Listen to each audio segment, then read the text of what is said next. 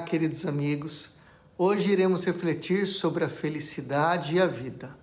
Muitas pessoas querem a felicidade, mas não vivem de forma a encontrá-la. Aristóteles dizia que a felicidade é um estilo de vida. O ser humano precisa exercitar constantemente o melhor que tem dentro dele.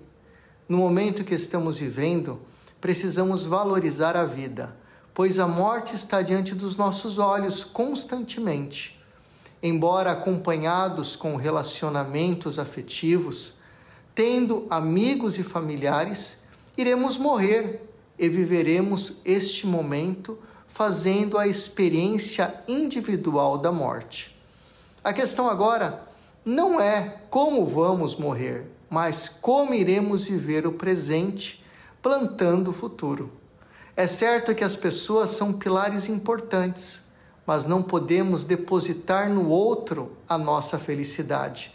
Ele não tem a solução para os meus problemas, embora possa ajudar em tudo isto.